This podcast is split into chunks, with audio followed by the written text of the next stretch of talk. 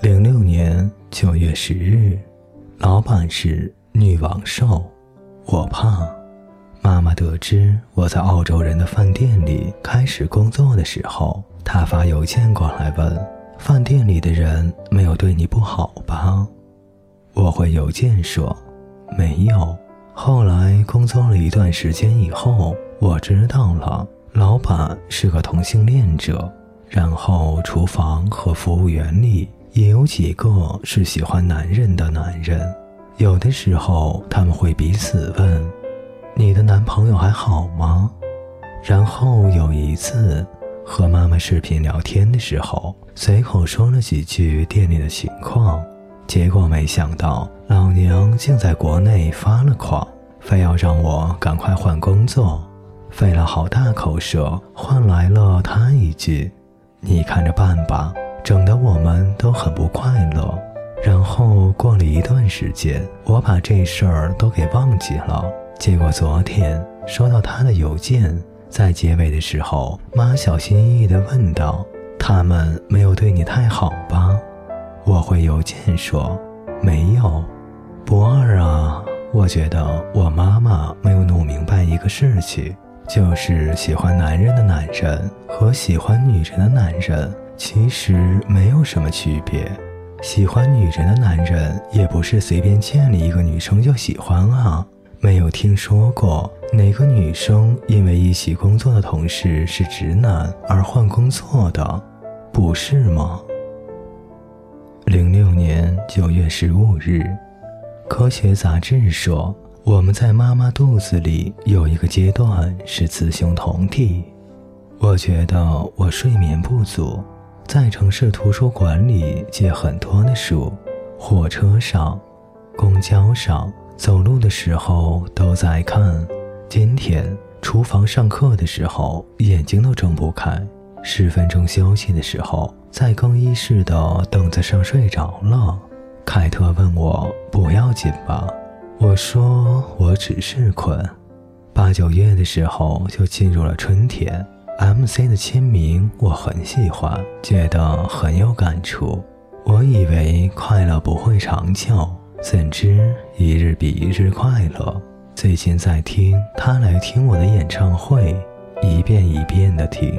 午饭的时候，说不上来哪个国家的阿姨对我说：“你应该在这里生小孩，这样你就能有好几个孩子了。”我笑。黑人阿姨对我说：“我听说亚洲的男生那东西都小，是这样吗？”我笑不出来了。我想了想，觉得这是一个民族荣誉的问题，要好好回答。我说：“我觉得不是，还是你想检查一下？”他笑了。回家的时候，我考虑了要孩子的这个问题。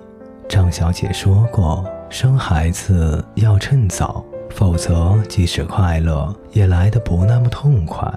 我已经错过了当十八岁爸爸。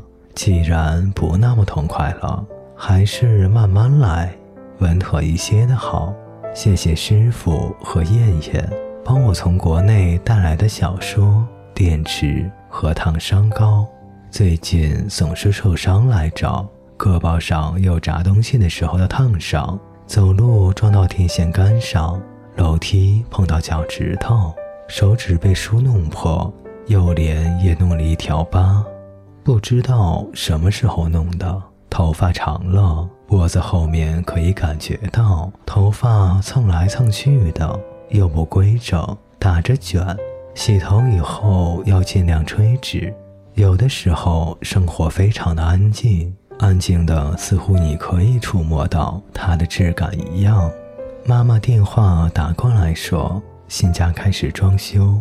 说我们的新房子质量在大连出了名。说爸爸现在很忙，为了不让他操心，他请了全国几强的装修公司。说家里的装修是简约风格，还有榻榻米的日式书房。说装修公司的小伙子多么多么的帅气。我想，说不定一直是妈妈在保护着我和爸爸。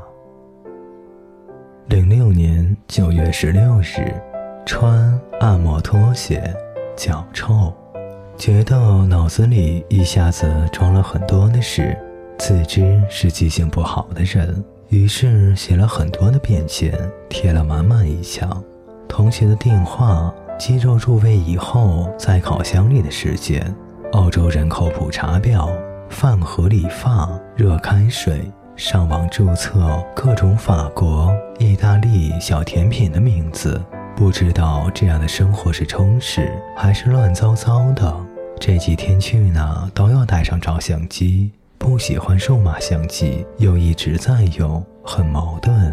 睡觉之前看我喜欢的那个作家的新小说，他的文字我都看，从开始的爽快到之后的认同感，到现在。有很多东西我都看不明白，可能是对我来说太晦涩了，只能瞻仰。或许是身体里阳光元气的部分开始排斥着尚未知道意义的执着的探索。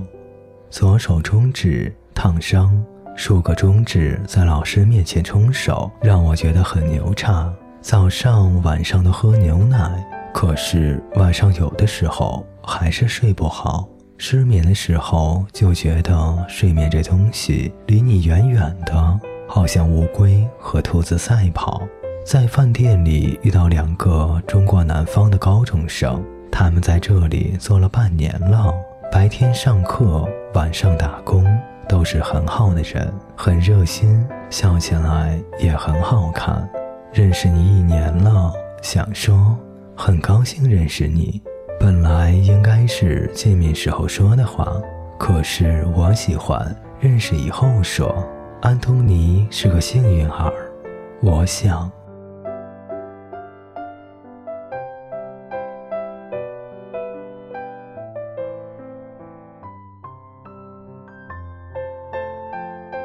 各位听众朋友，本节故事就为您播讲到这里，感谢您的陪伴。我们下节再见。